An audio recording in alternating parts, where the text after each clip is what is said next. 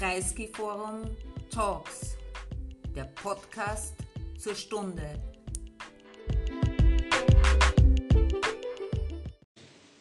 Ich begrüße Sie und ich begrüße Karina Altreiter heute bei uns. Karina, äh, wunderbar, dass du da bist. Danke. Karina äh, Altreiter Karina Altreiter ist äh, Soziologin. Äh, sie lebt in Wien. Äh, sie hatte bisher an der äh, Universität Wien am Institut für Soziologie gearbeitet und hat jetzt gewechselt auf die Wirtschaftsuniversität Wien und äh, im Zuge ihres bisherigen gewissermaßen Arbeitslebens äh, ist ein Buch erschienen, Umkämpfte Solidaritäten. Äh, das ist quasi der, das Ergebnis einer Studie, einer Feldstudie, die sie gemeinsam mit anderen Kolleginnen und Kollegen äh, von der ähm, äh, Universität Wien gemacht hat.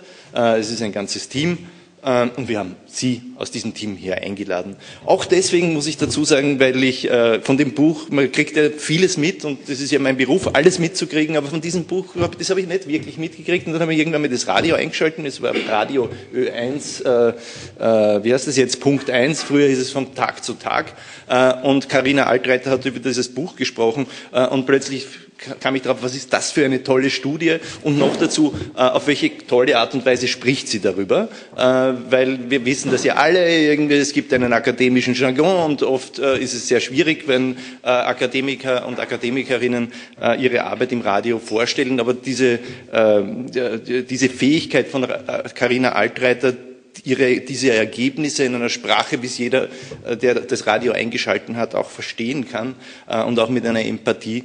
Äh, das hat mich dann sofort auch nicht nur dazu gebracht, dass wir dieses Buch hier vorstellen wollen, sondern dass wir es auch exakt mit ihr hier vorstellen wollen.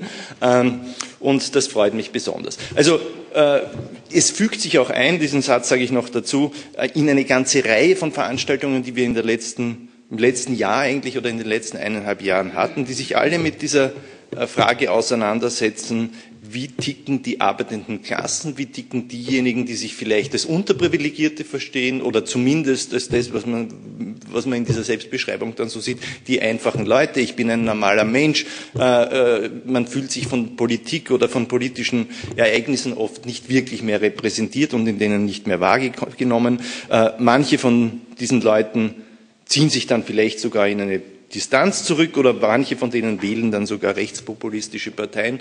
Äh, was sind die Gerechtigkeitsnormen äh, und die Haltungen und die Moralitäten, die in diesen äh, verschiedensten Milieus ähm, vorhanden sind, die wir auch verstehen müssen. Und die zweite Frage wäre natürlich dran auch, was müssen progressive Parteien tun, um noch besser, um noch besser diese Bevölkerungsgruppen repräsentieren zu können, als sie das heute schon sagen, tun. Das mit noch besser war jetzt ein bisschen ironisch, weil äh, da haben wir, also da ist gehörig Luft nach oben. Äh, aber das, äh, also sozusagen zu diesen Thematiken haben wir eine Reihe von Veranstaltungen gemacht mit Gästen aus aller Welt, muss man eigentlich auch mittlerweile sagen. Und das ist, fügt sich äh, da auch noch als ein Mosaikstein in eine ganze Reihe in der Reihe ein. Äh, jo, und Karina, ich gebe dir jetzt äh, wahrscheinlich als letzten in der Frühjahrssaison den Platz an, diesen, an diesem Podium.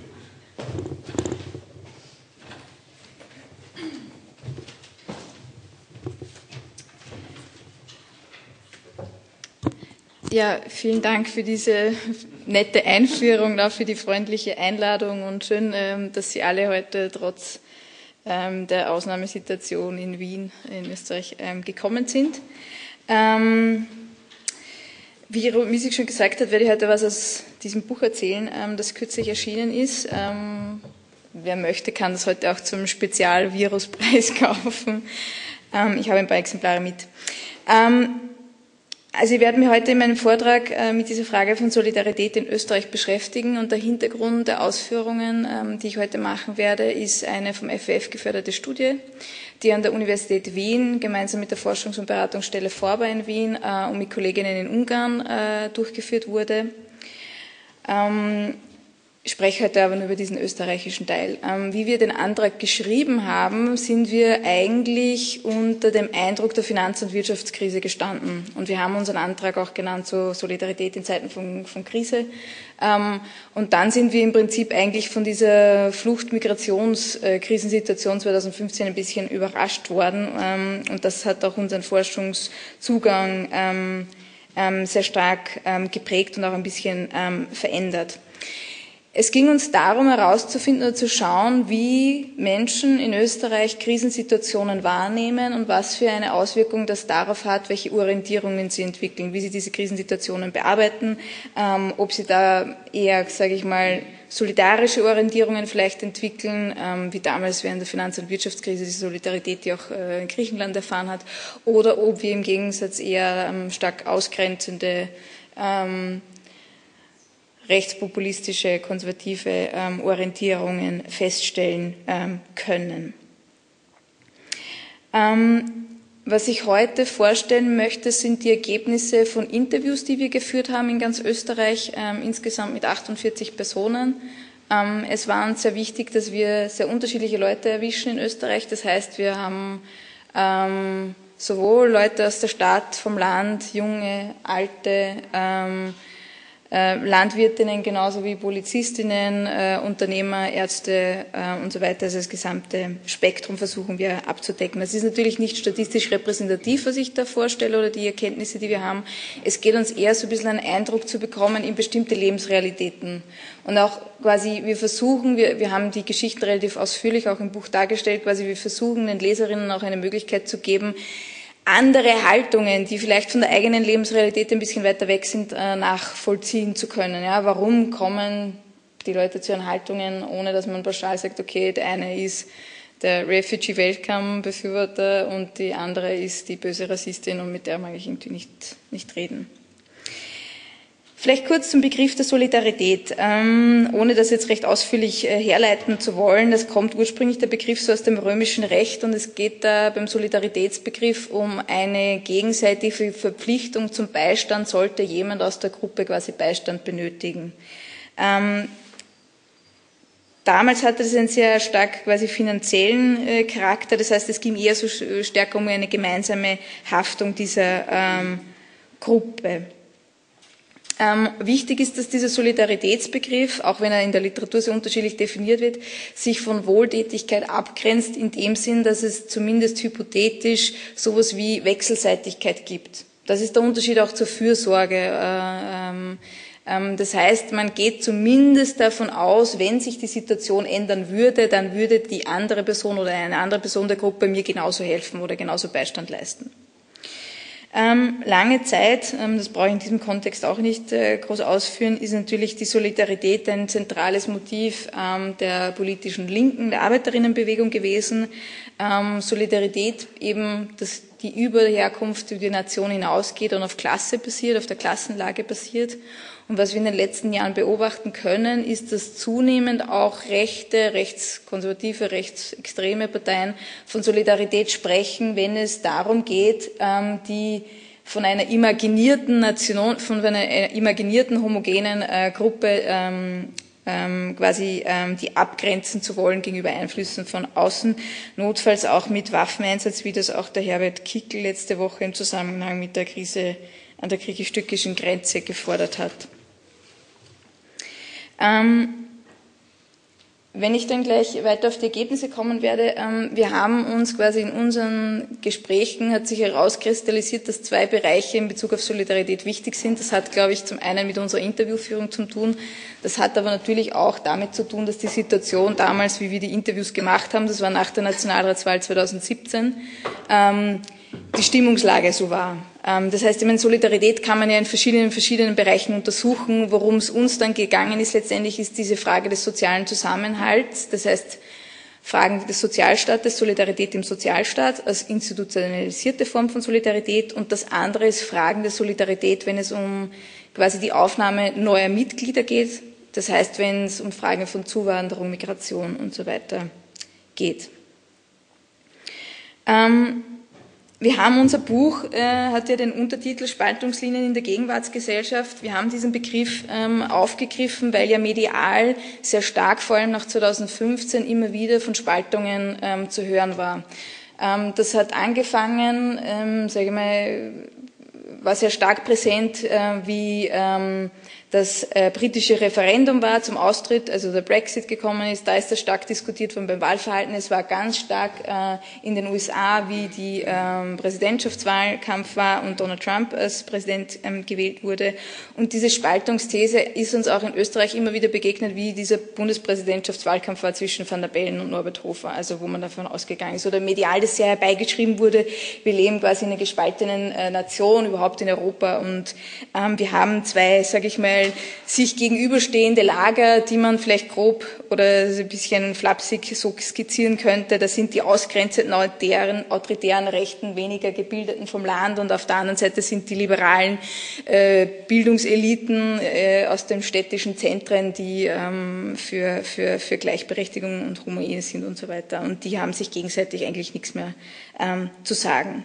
Und das ist äh, unseres Erachtens auch das Problem an diesem Bild der Spaltung oder dieser These der Spaltung, die suggeriert quasi, wir leben in einer Gesellschaft, wo es zwei Lager gibt, die sich eigentlich nichts mehr zu sagen haben, die nicht mehr miteinander reden können und wo es eigentlich so ein bisschen das produziert auch ein bisschen bis zum gewissen Grad auch Ohnmacht, weil wenn das schon so gespalten ist, wenn die Kluft einmal so auseinandergeht, ist die Frage, wie kann man da überhaupt noch Brücken ähm, schlagen. Und unsere Ergebnisse zeigen zumindest sehr sehr klar, dass dieses Bild der Spaltung ähm, sehr stark vereinfacht ist und die realen Verhältnisse wenig ähm, widerspiegelt. Und was wir vorschlagen ist, quasi gerade mit diesem Solidaritätsbegriff ähm, ähm als Kontinuum sich das vorzustellen oder als mehrdimensionalen Raum, wo es nicht nur die solidarischen versus die unsolidarischen gibt, die ähm, Leute integrieren wollen oder willkommen heißen und die anderen, die sagen, wir können alle raus, ähm, sondern dass es quasi vielleicht an den Polen solche Extreme durchaus gibt, aber dazwischen es ein sehr breites Spektrum gibt, wo diese einschließenden und ausgrenzenden Haltungen sehr unterschiedlich miteinander verbunden sind, je nach Situation. Auch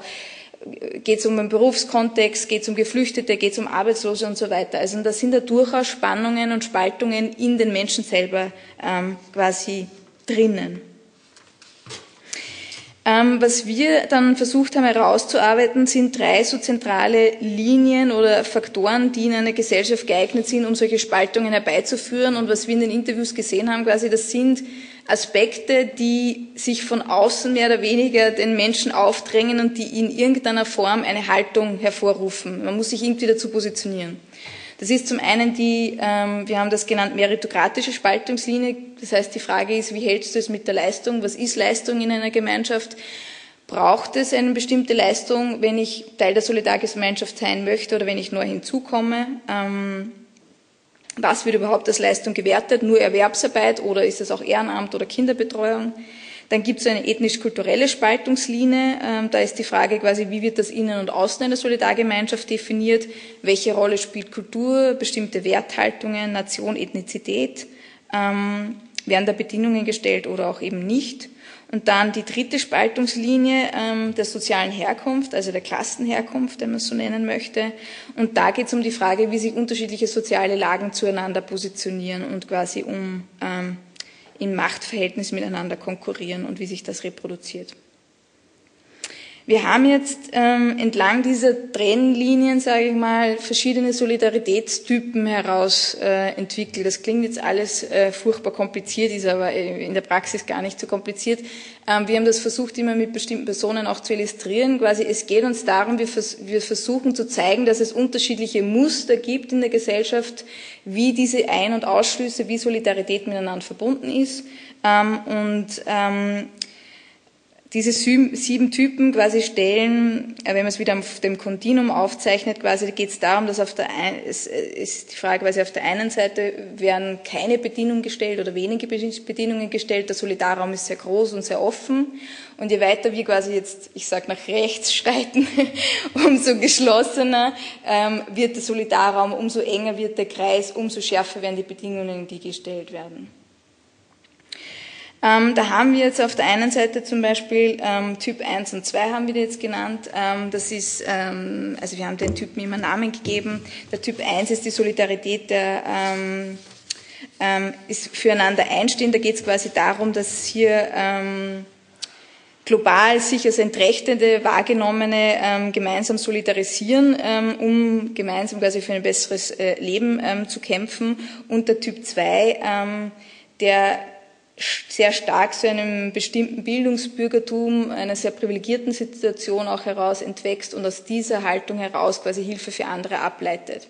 Das heißt, im Zentrum dieser Typ 1 und 2 ist nicht so sehr stark quasi Menschen, die kommen und Unterstützung brauchen, sondern die Perspektive ist, wir, ähm, wir können anderen ähm, helfen, wir können andere äh, unterstützen.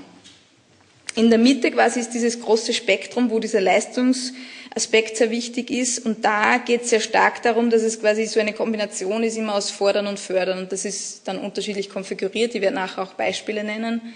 Ähm, das heißt, es geht darum, dass man, wenn man jemanden Hilfe gewährt oder Unterstützung gewährt, dann erfordert man auch was ein. Ähm, man kann für Hilfe quasi auch Gegenleistungen einfordern. Und da unterscheiden sich die Typen darin, wie, was sie da konkret einfordern oder wie streng ähm, und autoritär sie da sind. Und am anderen Seite des Kontinuums haben wir quasi Typ 6 und 7, die sehr stark ähm, vor allem nationale und ethnisch-kulturelle Grenzziehungen in den Vordergrund rücken, sehr wenig Bereitschaft zeigen, überhaupt ähm, nach außen hin sich zu öffnen, sehr stark eigentlich auf Eigeninteressen ähm, fokussiert sind.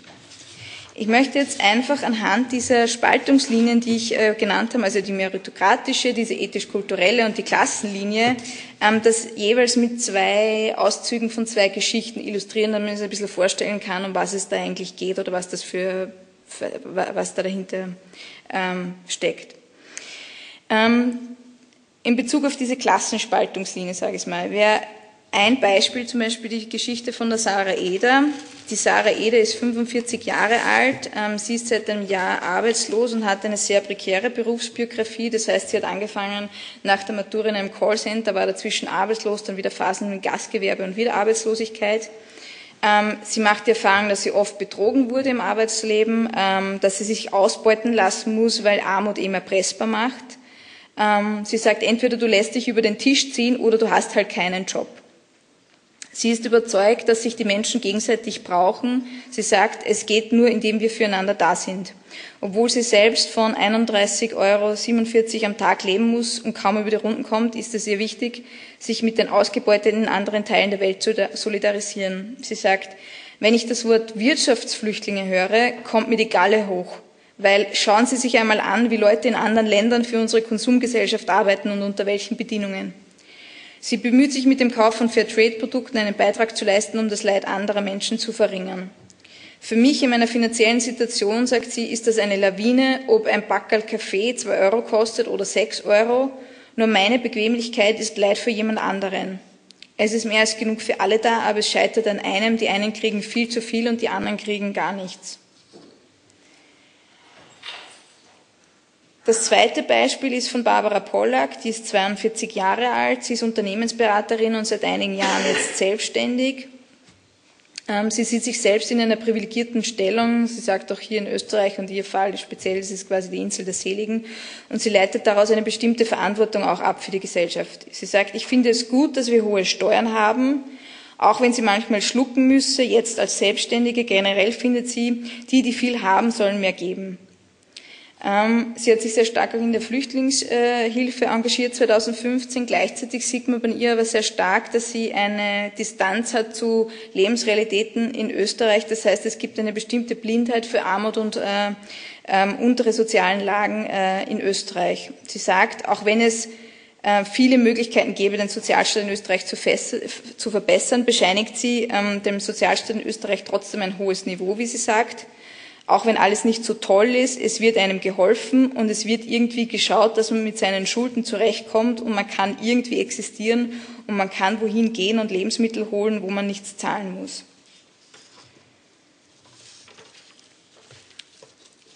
Die zweite ähm, Spaltungslinie ist ähm, die Leistungsspaltungslinie. Da möchte ich ähm, zwei Typen aus der Mitte vorstellen oder zwei Bilder dazu ähm, geben. Das ähm, Wir in diesem Typ ist, ähm, Typ 4 ist die Solidarität der fleißig Arbeitenden. Das heißt, was hier wichtig ist, ist zum einen die Anerkennung von harter Arbeit, und das ist auch verbunden mit einem bestimmten Abstand, der hier gefordert wird zu denen, die nicht arbeiten oder scheinbar ähm, oder von denen angenommen wird, dass sie sich quasi nicht diesem Arbeitszwang unterwerfen ähm, wollen. Ähm, Lukas Eichinger ist 37 Jahre Landwirt, ähm, der war vorher 13 Jahre Schlosser. Er hat den elterlichen Betrieb vor einigen Jahren äh, übernommen, ausgebaut und modernisiert. Er arbeitet sehr hart, ähm, Freizeit und Arbeit ist quasi in einem Urlaub, nimmt er ähm, quasi nie und es stört ihn. Ähm, wenn er damals in der Firma eben erlebt hat, dass Leute, wie er sagt, eigentlich nur einen Stempel wollen, dass sie wieder die Arbeitslose kriegen, aber eigentlich gar keine Arbeit aufnehmen wollen. Weil nur, dass ich daheim sitze und ein Geld kriege, das finde ich nicht gerecht. Weil zahlen tun's wir alle, der ganze Staat, also das ist unser Steuergeld. Hier ist er durchaus für Verschärfungen. Und er fügt aber noch schnell hinzu im Interview, dass das sich nicht nur gegen Ausländer richtet, sondern es gibt auch in Österreich genauso welche, die das ausnutzen. Interessant ist hier in dieser ähm, Lage, dass äh, während gleichzeitig eben dieser Abstand zu Arbeitslosen wichtig ist, ähm, auch die niedrigen Löhne beklagt werden, die vor allem die FacharbeiterInnen äh, trifft und die damit keine Chance haben, ihre Familie angemessen zu versorgen. Dahinter liegt natürlich auch ein sehr konservatives ähm, Familienbild. Das Leistungsideal, das hier sehr hoch gehalten wird, ermöglicht aber eine Öffnung auch bis zum gewissen Grad der Solidargemeinschaft. So sprechen sich hier viele ähm, für die Aufnahme von Geflüchteten auf, solange sie sich quasi fleißig hier arbeiten und sich integrieren, auch wenn integrieren äh, sehr vage ist, was damit letztendlich gemeint ist. Ähm, und deshalb sagt zum Beispiel Lukas auch, findet er es deppert, dass Geflüchtete eine Lehre machen und die Berufsschule und das alles schaffen und dann kriegen sie auf einmal einen negativen Asylbescheid. Der Typ 5 ist ähnlich ähnlich dem Typ 4. Das ist quasi die Solidargemeinschaft, ist hier die, äh, sind die anständigen Tüchtigen. Das ist ein eher kleinbürgerliches Milieu mit eher älteren Befragten. Ähm, Petra Bär ist zum Beispiel eine davon. Sie ist 43 Jahre alt, hat die Matura gemacht und nachher Sachbearbeiterin im Einkauf in einer Produktionsfirma gearbeitet. Sie ist auch sehr leal, sehr arbeitsam. Arbeitslosigkeit ist in ihrem näheren Umfeld kein Thema. Äh, aber sie erlebt auch in der Firma, dass es immer wieder schwierig ist, Stellen zu besetzen. Und sie macht sich selber halt einen Reim drauf, warum das so ist. Und sie erklärt sich das folgendermaßen. Ich glaube, dass das einfach daran liegt, dass die Leute zu viel Geld kriegen, wenn sie daheim sitzen und nichts tun. Wenn man sich Luxus wie Alkohol und Zigaretten leisten könne, dann sind die Unterstützungsleistungen auf jeden Fall zu hoch. Das Sozialsystem sollte nur für Härtefälle, wie sie sagt, da sein, für Leute, die wirklich nichts dafür können. Und es gäbe aber eben viele, die halt schauen, dass sie mit dem auskommen, was sie kriegen, statt dass sie sagen, okay, jetzt stelle ich mich da acht Stunden in die Bude und tu Brettel schlichten. Das heißt, Arbeitslosigkeit ist hier stärker eine moralische Verwerfung, eine individuelle Charakterschwäche, wenn man sich dem nicht unterwirft. Ähm, und ähm, gefordert wird erst, also ich, die, in dieser Gruppe finden wir die stärksten autoritären Aggressionen auch gegen Arbeitslose. Ähm, und die Logik hier ist quasi, dass man sich nicht zu gut sein darf, jede Arbeit annehmen, weil quasi egal welche Arbeit zu haben, ist immer besser als keine Arbeit zu haben. Die letzte Spaltungslinie ist diese kulturelle Spaltungslinie. Ähm, da ähm, habe ich ähm, die Sabine Friedrich ähm, ausgesucht, die ist 28 Jahre alt, AHS-Lehrerin, lebt auch in einer kleinen ähm, Gemeinde und was hier in dieser Gruppe wichtig ist, quasi, dass wenn Hilfe angeboten wird, dann wird erwartet, dass die Bedürftigen, sage ich mal unter Anführungszeichen, oder diejenigen, mit denen man solidarischer ist, ist äh, einen Beitrag dazu leisten, ihre Notlage zu überwinden. Sie engagiert sich sehr in der Flüchtlingshilfe, auch gegen Widerstand in der eigenen Gemeinde. Sie organisiert Deutschkurse, macht viele Fahrtendienste und sie berichtet eben von irritierenden Erfahrungen, weil sie oft das Gefühl hat, es besteht zum Beispiel von den Geflüchteten wenig Interesse am Deutschkurs und das Engagement der Ehrenamtlichen wird eigentlich nicht geschätzt. Sie traut sich das aber auch nicht laut sagen, weil sie Angst hat in einem Klima, wo ohnehin gegen Flüchtlinge gehetzt wird, dass das falsch verstanden werden könnte. Ähm, und sie erzählt eben, dass Flüchtlinge zu spät zum Kurs erscheinen, dass viele Frauen sich hier nicht für die Sprache interessieren, weil sie sagen, sie gehen eh nicht arbeiten.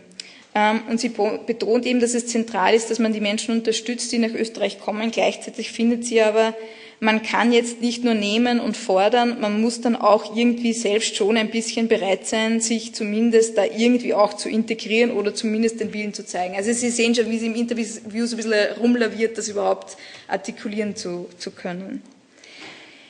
Das letzte Beispiel ist von Martina Erdinger, die ist 53 Jahre äh, Bankangestellte. Ähm, die ist aus diesem Typ, wir haben ihn genannt, die unsrigen zuerst, auch wenn das stark nach FPÖ-Slogan klingt. Das hat aber auch einen Grund. Da gibt es eine sehr starke Nähe oder Bereitschaft, ähm, auch diesen Botschaften zu folgen.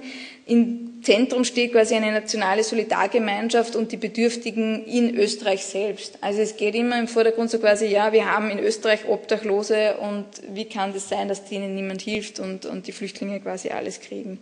Ähm, das funktioniert so nicht. Ähm, und ähm, die Martine Erdinger beklagt eben auch, dass der Staat hier bei den Bedürftigen in Österreich nur so Alibi-Handlungen macht, wie sie das nennt. Sie kommen manchmal Geld oder auch nicht, sie werden nicht ordentlich unterstützt.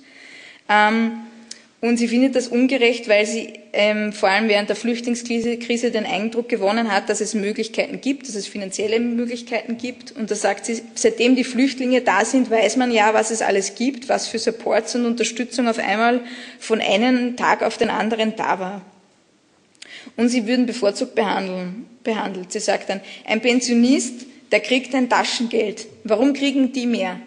Wie, die Miete ist bezahlt, das Essen ist bezahlt, der Unterhalt ist bezahlt, das Telefon ist bezahlt. Es reicht ein Taschengeld. Ich meine, es kann nicht sein, dass denen mehr bleibt als unser eins.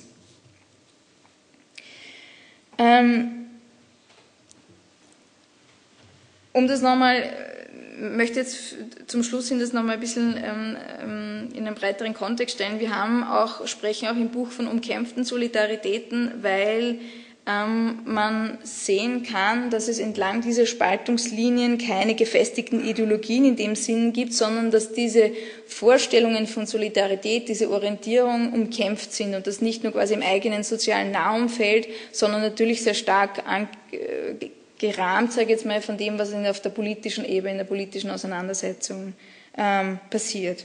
Konkret ähm, gibt es zwei äh, Formen von Kämpfen. Ähm, das schließt ein bisschen an das an, was auch aus, aus der, von Bourdieu kommt, auch aus der, aus der marxistischen Literatur unter anderem. Ähm, auf der symbolischen Ebene geht es quasi um deutungsweisend die Frage, wer gehört zur Solidargemeinschaft dazu, wer ist überhaupt das Wir, welche Gerechtigkeitsvorstellungen gelten, wie wird Anerkennung und Wertschätzung verteilt. Das zweite ist ein Kampf um Ressourcen. Also das wäre quasi jetzt dieser materialistische Zugang, die Frage quasi, wer hat Zugang zum Sozialstaat? Ähm, wenn man auch die Vorstellungen hat, der Sozialstaat ist ein Kuchen, wo es nicht mehr gibt und dann schneiden alle runter, dann habe ich irgendwie das Gefühl, für mich bleibt nichts mehr übrig. Ähm, und da geht es um die Fragen quasi, was ist überhaupt ein Bedarf, was ist das Minimum, was ein Mensch einfordern kann, ähm, was muss eine Gesellschaft zur Verfügung stellen, wem steht überhaupt welche Leistung ähm, zu und warum. Ähm, das Zentrale erscheint mir auch, dass diese Begriffe wie Leistung und Kultur, die sehr stark auch im politischen Diskurs immer wieder präsent sind, ähm, sich wunderbar eignen, weil sie so herrlich unbestimmt sind. Es sagt eigentlich keiner genau, was jetzt eben Leistung ist, eben weil es auch ein Teil dieser Auseinandersetzung ist. Ähm, der Leistungsbegriff war im letzten oder vorletzten Nationalratswahlkampf ja stark präsent, auch mit dem, was die, die neue ÖVP immer wieder trommeln mit dem bearbeitet darf nicht der Dumme sein. Das heißt, zu dieser Leistungsbegriff eignet sich hervorragend dazu, dass sehr unterschiedliche soziale Gruppen sich da hinein imaginieren können und sich angesprochen fühlen. Da kann sich der quasi vernachlässigte Hackler, der sich wenig wertgeschätzt fühlt und niedrige Löhne beklagt, genauso äh, hineinfantasieren wie äh, jemand, der sich selbst als Leistungsträger von den Arbeitenden eigentlich äh, abgrenzen möchte und den Reichtum für sich reservieren äh, äh, reserviert wissen will.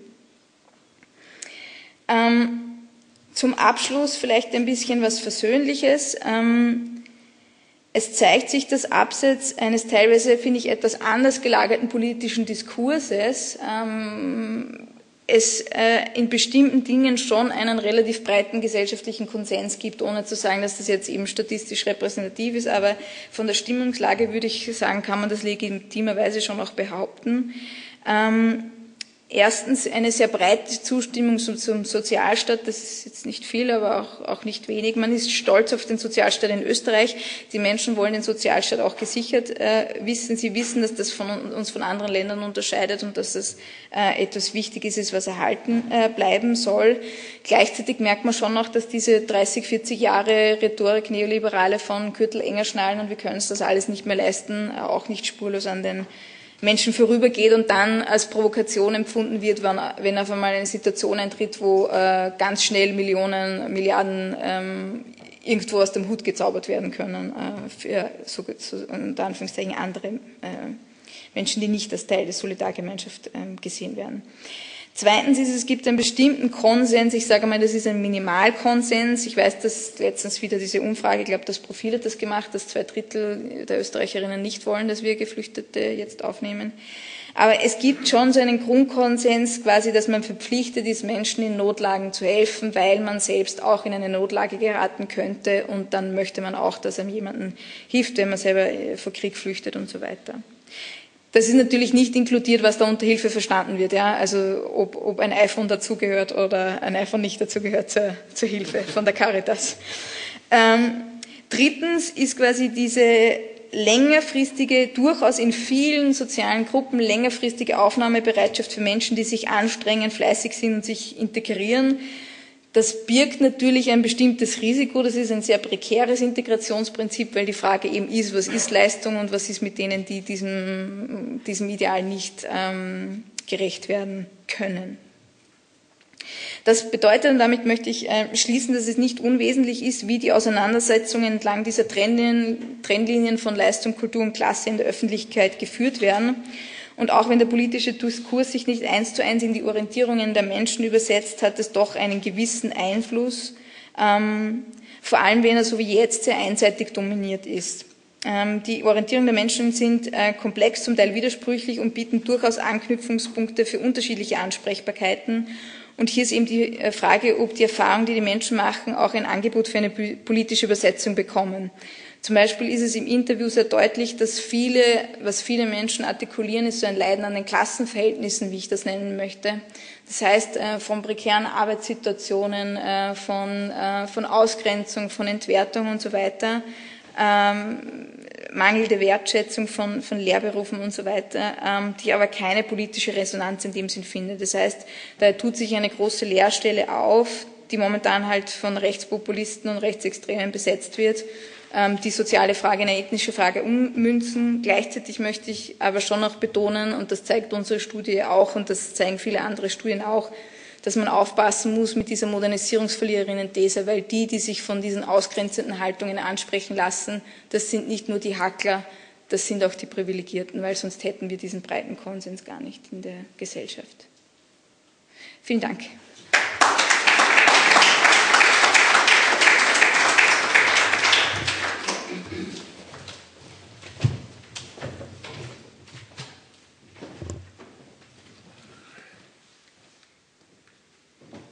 Ja, danke, äh, danke Carina, äh, für diesen Input, der, glaube ich, auch schon sehr, sehr klar dargestellt hat, äh, wovon dieses Buch handelt. Ich will dann sozusagen auch noch ein paar von den, weiß ich nicht, kniffligen Fragen einerseits raus, rausholen, aber auch die Plastizität noch im Gespräch und wie immer machen wir das hier so, dass wir jetzt hier 25 Minuten, 20 Minuten noch im Gespräch hier sind, bis, Sie, bis wir Sie auch involvieren.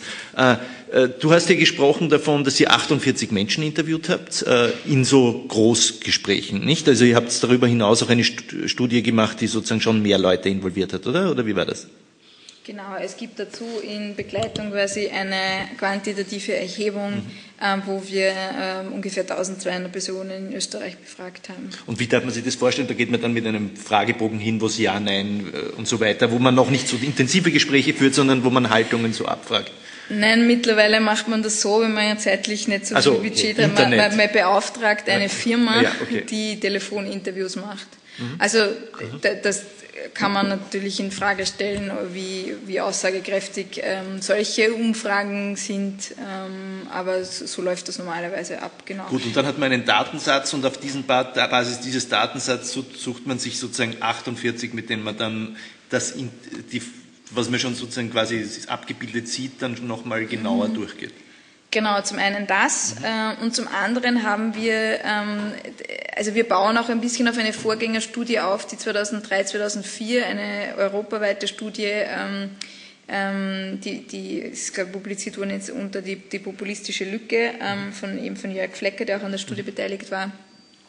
Und was denen dort aufgefallen ist, dass die Menschen eben nicht nur, die, die waren eher an rechtspopulistischen mhm ähm, sage ich mal, was die Leute zum Rechtspopulismus zieht, interessiert und denen ist aber schon aufgefallen, dass die Menschen nicht nur so sind. Mhm. Und erstens wollen wir die stärker drin haben und dann, also es war tatsächlich ähm, bis zum gewissen Grad auch ein, ein, ein, ein Quotaverfahren, was nicht so üblich ist, vielleicht auch in der qualitativen Forschung, also dass wir einfach gezielt auch eben, also wir haben mit Minimal-Maximal-Kontrast gearbeitet. Wir haben angefangen und das war im Prozess eben über ein Jahr und geschaut, okay, was haben wir hier für Solidaritätskonfigurationen und suchen wir was, was quasi gänzlich anders ist, um zu schauen, mhm. wie passt das zusammen, äh, wo ergänzt sich das, wo finden wir Ähnlichkeiten. Also so sind wir vorgegangen.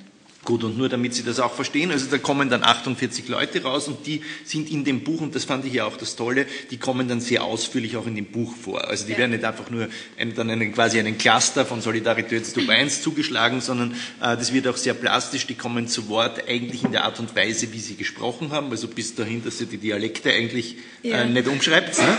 Äh, und das, äh, das, das das hat dieses Buch für mich sehr toll gemacht, ja, weil äh, man damit äh, etwas sieht, äh, was man dann oft wenn es überarbeitet ist oder sozusagen durchgekaut und in eine andere Sprache übersetzt, nicht so mitkriegt. Ja. Äh, das heißt, so nach dem System, wie das äh, Bourdieu gemacht hat mit äh, Das Elend der Welt, falls Sie ja, das kennen. Ja. ja. das war für uns eine große Inspiration und das war ein Anliegen von Anfang an. Erstens ein Buch, das man leicht, sage ich mal, das man gut lesen kann. Mhm. Es bringt nichts, akademisch irgendwas zu forschen und dann macht man ein Buch, das niemand mhm. in die Hand nimmt und niemand liest. Und ich persönlich lese halt gern Geschichten von Leuten und mhm. ähm, deswegen war, war, es uns wichtig, dem äh, viel Raum zu geben. Und was ich auch, äh, was wir auch, das haben wir viel diskutiert, eben die Frage, welche Sprache, äh, mit welcher Sprache lassen wir die Leute sprechen. Mhm. Ist es ist es vielleicht problematisch, wenn wir das nicht anpassen, wenn wir ihnen den Dialekt lassen, wenn wir vielleicht auch nicht so grammatikalisch alles mhm. genau anpassen. Aber ich finde es auch wichtig, einfach weil es, glaube ich, für einen selber eine Übung auch ist, quasi ein bisschen hinter das zu treten, was einem nur auf einer Sprachebene vielleicht ähm, auf den ersten Moment entgegenschlägt. Mhm. Und was uns in der Analyse schon auch aufgefallen ist oder was wir viel diskutiert haben, also da kann es dann halt vorkommen, dass ein, dass der Facharzt äh, aus wahnsinnig privilegierten Verhältnissen. Im Prinzip, wenn es um Geflüchtete oder um ausgrenzende Haltungen geht, was Ähnliches sagt, auf einer rein objektiven Ebene wie eine junge Hacklerin, die total frustriert und zornig ist und, und, und, und, und quasi als auf den ersten Blick einfach nur, würden wir jetzt vielleicht, okay, die ist jetzt, die ist jetzt furchtbar rassistisch mhm. ähm, und gleich zugeordnet, aber im Prinzip sagen sie auf einer inhaltlichen Ebene eigentlich was ähnliches. Aber man hört oder man, man kommt auf das nicht mehr, weil, weil man nur mehr die, die Sprache quasi vorn mhm. hat. Und das war uns wichtig, quasi auch als, ein bisschen als Leseanleitung, sich von dem nicht gleich äh, in eine Richtung leiten zu lassen, sondern zu schauen, was versuchen die Leute denn eigentlich tatsächlich auszudrücken, auch wenn nicht alle sprachlich so gewandt sind, das so, äh, sage jetzt mal für bildungsbürgerliche Ohren so nett auszudrücken, dass auch der Rassismus schön kaschiert ist. Ja, okay. Und äh, sozusagen von so einem Rassismus, der auf den ersten Augenblick, im ersten Blick rassistisch oder ausgrenzend wirkt und man dann draufkommt, aber der hat ja durchaus auch im nicht er selbst, aber sozusagen es gibt da zwischen den Sätzen dann inkludierende oder solidarische Aspekte. Das ist dann in welche Richtung so äh, eben, ja, wer Hilfe braucht, dem soll es schon gegeben werden, aber ausgenutzt soll man nicht werden und wer euch dazukommt in die Solidargemeinschaft, muss sich schon hinten anstellen. Vor, also das sind diese, ist ja auch irgendwie verständlich. Yeah. Ich meine, äh, das ist ja auch, äh, also jetzt habe ich die unterbrochen, das wäre mhm. so eine Haltung. Ne? Genau, ja. ja. ja. Aber ist ja auch irgendwie verständlich. Ich meine, wir, wir tun das ja manchmal so ab, aber letztendlich äh, die Frage, wer gehört zur Solidargemeinschaft dazu und welche, äh, was muss jemand erfüllen, der neu hinzukommt mhm. äh, und ab wann hat diese Person die gleichen Rechte, aber bis wann eigentlich nicht die gleichen Rechte. Mhm. Äh, das ist ja im Nahbereich kommt man ja auch ohne dem nicht aus. Also wer in einer Freundschaftsgruppe, wo ein Neuer dazukommt, wird auch erstmal beschnuppert und ist nicht sozusagen gleich eine Zentralfigur. Und wir kennen ja dieses schöne Beispiel, äh, früher zumindest, in den sechs Abteilen der, äh, der Züge, äh, waren fünf drinnen gesessen sind, haben sie sich irgendwie wahrscheinlich gehasst, aber kaum ist das Sechster gekommen, waren sie eine Gruppe. Äh, auch wenn sie noch nie ein Wort miteinander gesprochen haben. Also die Frage, das, wer, also das erlebt mhm. man ja andauernd. Ja. Also daran ist ja sozusagen eine In-Outsider-Geschichte, die sind nun mal da, oder? Ja, na absolut. Und es ist natürlich schon, also es muss sich natürlich eine Gemeinschaft die Frage stellen, wie, wie wollen wir uns organisieren, was hält uns zusammen, was, was, was, also welchen Beitrag kann ich verlangen oder nicht, was, was passiert, wenn, wenn, wenn kein Beitrag da ist. Also das sind natürlich ähm, berechtigte und legitime Fragen. Da geht es viel auch um Gerechtigkeitsvorstellungen. Und ähm, also ich, ich denke auch, dass man das nicht so abtun ähm, sollte. Und, und viel, viel von dem, was halt auch an Anliegen kommt, ist, ergibt sich halt natürlich auch aus der spezifischen Struktur unseres Sozialstaates, ja. dass der halt national abgegrenzt ist dass es da, dass zum Beispiel das Leistungsprinzip so stark ist, obwohl das Bedarfsprinzip auch so zentral ist bei uns im Sozialstaat, aber es betont halt niemand. Ja. Ähm, und da oft auch Konfliktlinien entstehen, ja, weil, weil, weil Menschen auch zum Teil eine falsche Vorstellung davon haben, also dass sie zum Beispiel eben dieses Bedarfsprinzip nicht so wahrnehmen mhm. und mit ihrer Leistungslogik kommen und die aber der falsche Maßstab ist, das hier anzulegen. Ja? Sie fühlen sich ungerecht behandelt, weil sie etwas nicht bekommen, wahrscheinlich weil sie Gehaltsgrenzen überschreiten. Ja. Ähm, und andere, die kommen und nichts haben, quasi mhm. die, die, Bedarfslogik erfüllen. Aber mhm. mit einer Leistungslogik betrachtet ist es ungerecht. Klaro. Ähm, auf der anderen Seite ist, ist, ist, nicht die Legitimation des, äh, die Frage ist, ist nicht die Legitimation des Sozialstaates wahnsinnig äh, getragen von der Leistungslogik? Ja. Also wie die österreichische konfiguriert ist oder auch die deutsche. Ja, aber Fall. generell.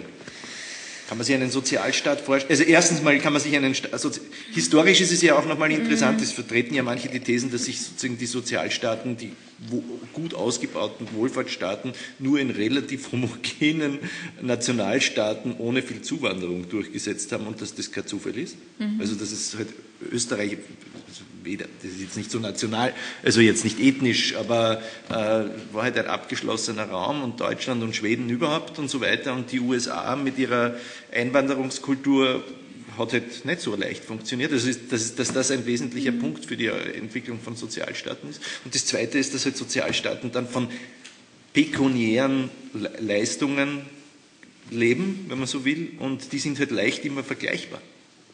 Und dann stellt man sich die Frage, warum hat der so viel und ich habe 30 weniger? Ja, klar. Kommt man da also aus? Ja, über das haben wir auch nachgedacht. Ich meine, ich bin jetzt keine Sozialstaatsexpertin ja. in dem Sinn. Ähm, was mir schon, glaube ich, wichtig erscheint oder was wir im Buch auch, wir haben am Schluss ein bisschen diskutiert, also versucht auch anzuregen, so was heißt das jetzt politisch oder wie, wie kann es weggehen. Ich glaube, es ist schon mal, wäre so ein Ansatzpunkt, stärk, das, das Bedarfsprinzip stärker zu machen. Weil es ist da, es ist im Sozialstaat verankert ähm, und da rauszukommen und das Leistungsprinzip zurückzufahren. Mhm oder die, die oder und gleichzeitig würde ich sagen mal das, was wir unter Leistungsverstehen äh, auszuweiten. Mhm. Ähm, I mean, das ist ja, ein alter, ja, eine alte Streitfrage von angefangen von bezahlter und unbezahlter Arbeit, äh, mhm. eben was ist Leistung. Also wie eine, eine, eine Frau schon im Buch auch sagt, also sie, sie fühlt sich von ihrem AMS-Berater respektlos behandelt, weil sie hat, ähm, sie hat drei Kinder, ist ehrenamtlich engagiert, ist politisch engagiert und ähm, ihr AMS-Berater tut so, wie wenn sie quasi nichts zu tun hätte. Ja. Äh, sozusagen, wenn wir bei der, zur Leistungslogik nochmal, weil du das mhm. angesprochen hast, äh, ihr habt ja das auch so gut geklustert in diesen sieben verschiedenen Solidaritätstypen und da gibt es jetzt ich weiß nicht, ob ich es jetzt akkurat treffe, aber wahrscheinlich mehr oder weniger. Es gibt ja zwei Gruppen, die ihr habt. Das eine ist gewissermaßen diese äh, Schnöselpartie, die an die Leistung glaubt. Also da gehören natürlich nicht nur die Schnösel dazu, aber mhm. äh, so, so, eher die gehobene Mitte und der gehobene Mittelstand und die Oberschichten, äh, die sich als Leistungsträger sind und die, sehen und die gewissermaßen so anges angesprochen sind, wahrscheinlich hauptsächlich quasi von einer äh, hauptsächlich angesprochene sind von äh, dieser Prinzip der neuen Gerechtigkeit, die mhm. kurzes Trommel. Mhm. Und auf der anderen Seite habt ihr natürlich auch diese Leistungsprinzipien innerhalb der arbeitenden Klassen. Also dieses äh, Respekt gehört da dann, wenn du irgendwie ordentlich eine hakelst und wer äh, Respekt gehört da dann und das Einkommen, wenn du um 6 Uhr in der Früh aufstehst und der nichts zu schade ist, bist und so weiter und so fort. Äh, gleich, die sind sich ja aber in einem gewissen Sinne ähnlich. Ne? Ja.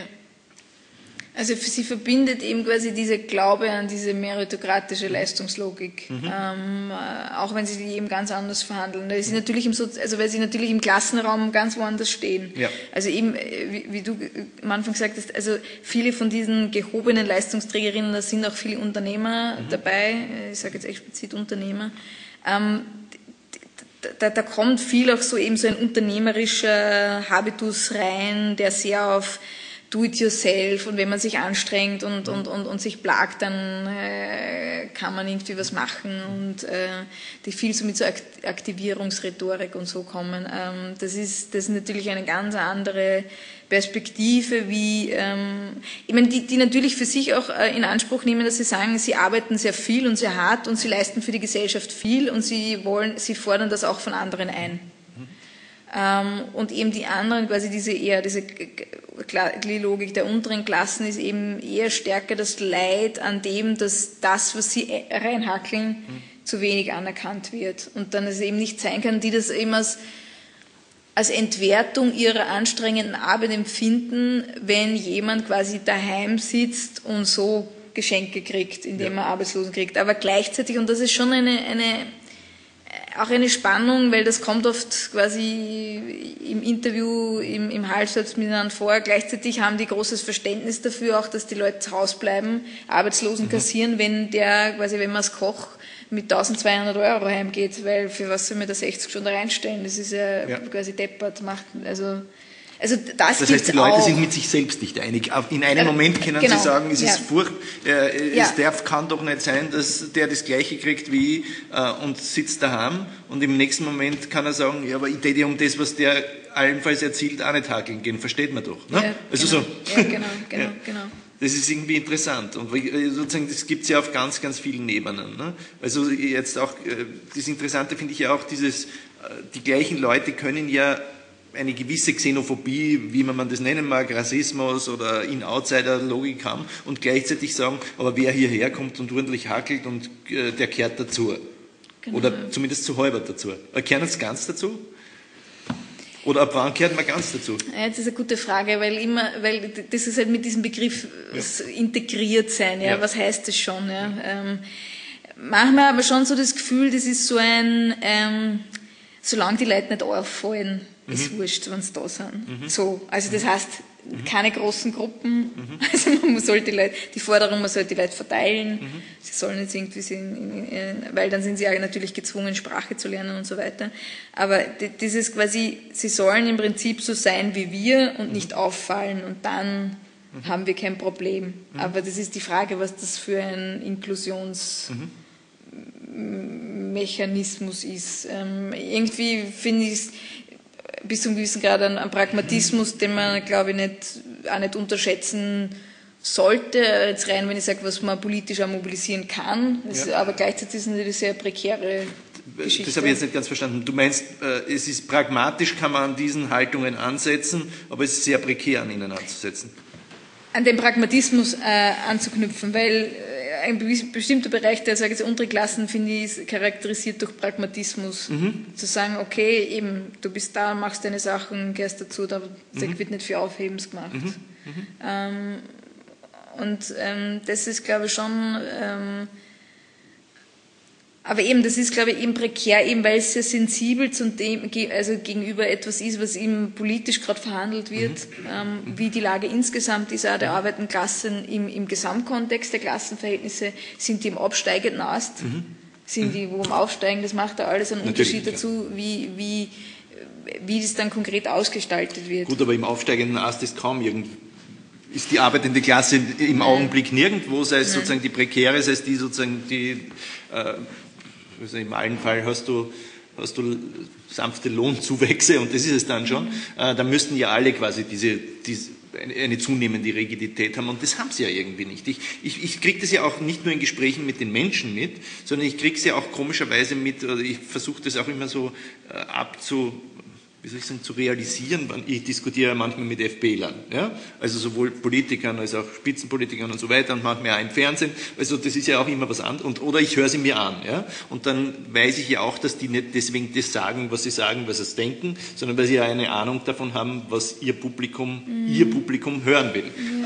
Und dann fällt mir schon immer wieder auf, äh, dass die mittlerweile sich auch offensichtlich gezwungen sehen, zu sagen, ja, wer sich anstrengt und wer, wer, wer, wer sich anpasst, das heißt zumindest nicht radikaler Islamist ist oder so, ja, äh, der kehrt natürlich dazu und man muss die, die sich nicht anpassen und nicht integrieren, immer als große Gruppe erfinden, weil man offensichtlich das Gefühl hat, äh, dass man mit einer Gesamtxenophobie gegen alle bei der eigenen, bei der eigenen Wählerschaft nicht mehr mit durchkommt.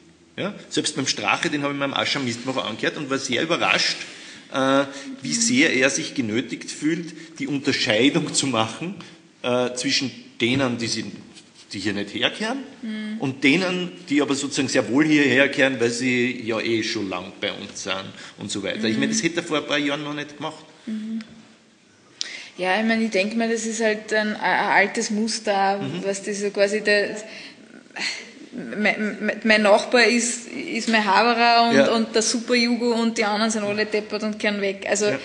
das, also das, das, das ist halt, ja, ich meine, es zeigt einem schon sehr deutlich, dass einfach diese, dass das Problem schon ist, diese Abgegrenztheit der Lebensrealitäten und Lebenswelten. Mhm. Also, wenn man halt mit anderen Lebensrealitäten in Berührung kommt, wobei es auch nicht zwangsläufig ist, es kommt auch auf ja. die Situation drauf an, ähm, kann das natürlich schon ähm, zu anderen Situationen. Aber ich, ich glaube tatsächlich, dass viel, viel darin liegt, in einer Gesamtsituation, in der sich bestimmte sozialen Lagen momentan in diesem Kräfteverhältnis gerade befinden und da sind die ganz unten und mhm. ähm, ja und gleichzeitig, wie, wie ich am Schluss schon gesagt habe, finde ich es wichtig, nicht nur dahin zu schauen, auch wenn mich das persönlich auch immer sehr interessiert, aber wir hätten nicht die politischen Verhältnisse, die wir jetzt haben, wenn mhm. das nur die Hacklerinnen ja. wären.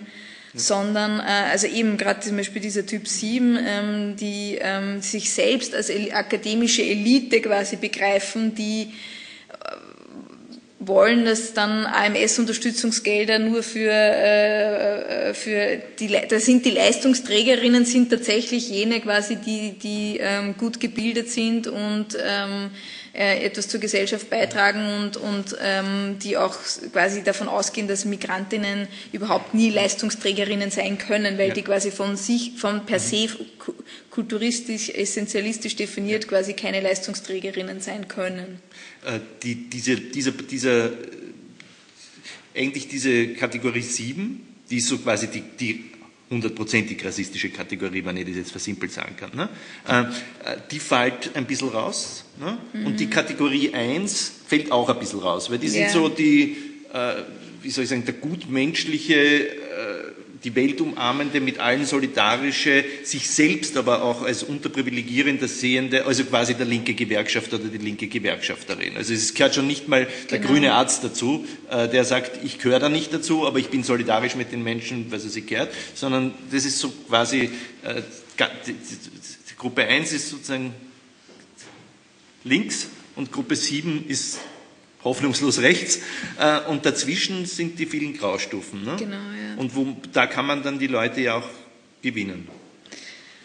Ähm, auf jeden Fall, denke ich. Also ich glaube, dass es schon eben die Frage ist, eben wie diese Sorgen, äh, Erfahrungen, wie die abgeholt werden und wie die in, insgesamt im gesellschaftlichen Diskurs gerahmt werden. Mhm. Und das macht schon viel aus. Also ich glaube, man darf nicht den Fehler machen, dass man sagt, okay, das, was politisch verhandelt wird, übersetzt sich eins zu eins in das, was die Menschen denken oder tun, weil sonst hätten wir nicht äh, Gespräche geführt über zwei Stunden, wo wir, wir haben am Schluss auch immer gefragt, was sie gewählt haben oder welche Politikerinnen sie irgendwie äh, am meisten zutrauen und so. Ähm, und dann Antworten kommen, wo, wo, wo man sich denkt, wie passt das zusammen? Also vorher quasi reden wir über Humanismus und dass man allen helfen muss und dann sagen die, sie haben kurz gewählt, mhm. weil, weil er so ein selbstständiger Typ ist und sie sind auch selbstständig und mhm. deswegen ist das, also die, die, die sehr, also die Wahlforschung ist, glaube ich, auch ja. etwas, die oft vielleicht ein bisschen zu simpel auf diese Wahlmotive schaut. Ähm, auch was sie die Leute rauspicken, ist, ist schon sehr interessant und hat zum Teil überhaupt nichts mit ihren mhm. äh, sonstigen Orientierungen oder, oder sehr wenig zu tun. Womit hat es dann zu tun eigentlich? Hat es mit Identitäten zu tun?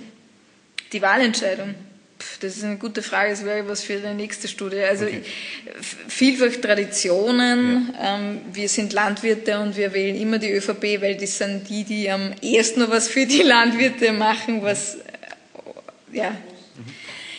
Auch wenn es genau kritisiert wird, dass dann nur die Großbauern was kriegen. Ähm, ja, ähm, dann schon, also was uns schon vielfach begegnet ist, dass viel dieses kurz, ähm, der ist jung und charismatisch und was bringt einen neuen Wind rein, das hat, das ist total aufgegangen, das ja. ist immer wieder gekommen. Ähm, mhm. Das war für ganz viele sehr, ähm, was wir angesprochen.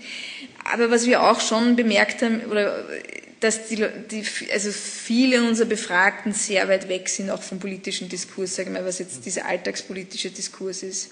Mhm. Ähm, und dann auch ein bisschen anfällig sind für das, was auf Facebook herumgeistert an, mhm. an komischen Geschichten, eben über das iPhone von der Caritas. Mhm. Und das ist auch nicht nur einmal gekommen. Ja. Ähm, also man merkt, wie sie so, so, so bestimmte Diskursbrocken dann halt auch bei den Leuten einschreiben. Und es gibt ganz viel Unwissen, was überhaupt den Sozialstaat anlangt, was Mindestsicherung heißt, wer das bekommt und warum. Ähm, also weil man selber dann oft eben auch nicht mit diesen Institutionen schon in Berührung war. Und ähm, diese Unwissenheit auch eben ein bisschen anfällig dafür macht, dass man halt mit Unwahrheiten da, ähm, wenn es vorher schon verletzte Gerechtigkeitsgefühle gibt, mit Unwahrheiten da irgendwie ähm, mhm. sich hinsetzen kann und das dann Platz greift. Das ist mein, mein Eindruck stark auch gewesen. Auf der anderen Seite haben diese Leute, das kann schon sein, dass sie vielleicht sozusagen wenig wissen, aber zum Teil haben sie vielleicht mehr Wissen als wir, nämlich sozusagen die verletzten Gerechtigkeitsgefühle, von denen du mhm. sprichst, die haben ja wahrscheinlich auch damit zu tun, dass die schon drei, vier Mal äh, irgendwelche geschissenen Erfahrungen am Amt hatten, wo sie sozusagen die Leistungen, die sie gewollt hätten, nicht bekommen haben. Du bringst, hast jetzt das Beispiel gebracht, dass das natürlich manchmal nachvollziehbar ist, wenn sie irgendwelche Gehaltsuntergrenzen überschritten haben, aber oft ist das vielleicht auch nicht so der Fall. Also mhm. äh, ich nehme mal an, gerade wenn du auf so etwas angewiesen bist, gerätst du relativ häufig an äh, irgendeine Stelle, wo man dir nichts gibt, weil du halt gerade zufälligerweise nicht in das Raster hineinfällst, obwohl du das Gefühl, hast, äh, von den Gerechtigkeitsnormen steht es da eigentlich zu und dass du dann irgendwie angefressen bist auf einen Sozialstaat, der seine Versprechen nicht, äh, nicht hält, ist ja auch nicht so ganz unverständlich, oder? Oder ist, glaubst du, liege ich da falsch? Nein, auf jeden Fall äh, würde ich schon noch zustimmen, aber es ist interessant quasi, dass vor allem die, die am meisten Erfahrung, sage ich jetzt mal, mit dem Sozialstaat machen, äh, sind, sind äh, vor allem die, die mit Arbeitslosenerfahrung, die vor allem im Typ 1 mhm. vorhanden sind, die sind aber die quasi umgekehrt äh, wahnsinnig solidarisch, solidarisch ja, ja, sind.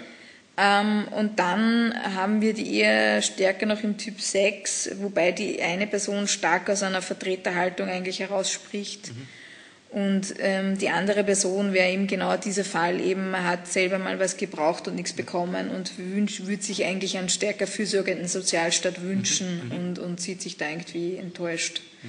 Ähm, das würde eher, würde eher dementsprechend.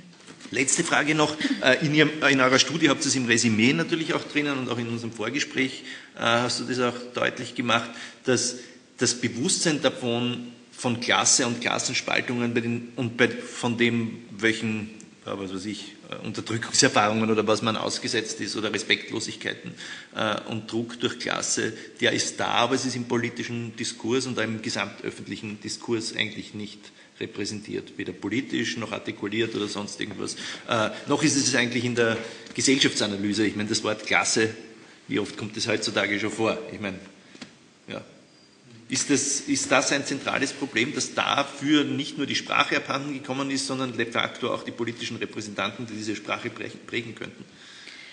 Also ich denke mal, es ist sicher nicht das, die Antwort auf alles, aber eine, eine Teilantwort sicher. Und da sind die Analysen im Prinzip, also wenn man es liest, was, was Didier Ribon über Frankreich schreibt, was andere über Amerika oder Großbritannien schreiben, mhm ist natürlich in Österreich die Lage etwas anders, aber ein, ein, ein, bestimmter Aspekt, glaube ich, den kann man auch auf Österreich übertragen, eben, dass über Klassenverhältnisse niemand mehr spricht, ähm, dass der, der, der Begriff extrem tabuisiert ist, obwohl die Leute, also nur weil man nicht mehr von Klassen spricht, heißt es nicht, dass die Klassenverhältnisse real sind. Und das spürt man. Und ähm, da ist, glaube ich, schon die Frage, wer wo also ich sehe momentan keine politischen äh, Bewegungen, die das ähm, ansprechen würden in einem entsprechenden Ausmaß, weil es natürlich auch bis zum gewissen Grad schwierig ist. Also wer, wer ist das Wir der arbeitenden Klasse? Also da gibt es ja so viele heterogene Lebensrealitäten auch. Ähm, also wo, wo gelingt es überhaupt, ähm, solche Brücken eben diese verschiedenen Typen auch herzustellen und mhm. da ein, ein, ein, ein Gefühl einer Solidargemeinschaft zu kreieren. Also das ist sicher auch eine, eine Herausforderung, die die aktuellen Arbeits- und Gesellschaftsverhältnisse dieser Vereinzelung auch mit sich bringen. Aber wenn du da drinnen hast, äh, was weiß ich, äh, die Arbeitslose, weiß nicht, was wäre eigentlich ihr Beruf? Die aus dem Callcenter. Ja, ja genau. Mhm. Äh, und die, äh, die, die mittlere oder untere Bankangestellte, die mhm. ja ein bisschen rassistisch eigentlich mhm. ist. Ne? Und gleichzeitig, was weiß ich, den Jungen, der sich da diesen Solidarbetrieb aufgemacht hat, aber in Wirklichkeit sind haben die ein gemeinsames Klassengefühl?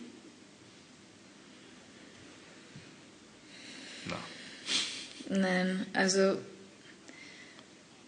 also am stärksten ist dieses ich sage jetzt mal, latente Gefühl für Klasse sicher in, in, in diesem Vierertypen, diese hart arbeitenden und im ersten Typ auf einer politischen Ebene mhm. präsent. Ähm, das heißt nicht, dass man sie für bestimmte Projekte nicht übergreifend mobilisieren könnte. Ähm, das, das, das denke ich schon. Also die Frage ist, glaube ich, auch immer, was man für ein Ziel hat. Man, es, es geht ja auch nicht darum, dass dann quasi sich alle in allen Punkten einig sind, sondern die Frage ist, kann man für punktuelle Anliegen übergreifend bestimmte Gruppen für ein Anliegen mobilisieren. Wahrscheinlich ist das äh, die Herausforderung. Und ich finde das schon immer äh, wichtig, auch was der Eribon sagt, also quasi die, diese historische Wahlverwandtschaft zwischen, sage jetzt mal, nicht privilegierten Klassen und der Sozialdemokratie, die ist so nicht gegeben. Also diese Verbindung mhm. ist nicht automatisch da und man merkt auch momentan, dass sie quasi, dass man das herstellen muss. Das ist nicht was einfach gegeben wäre. War ja auch historisch nie so. Karl Marx hat diese schöne Dings da, äh, eine schöne Stelle.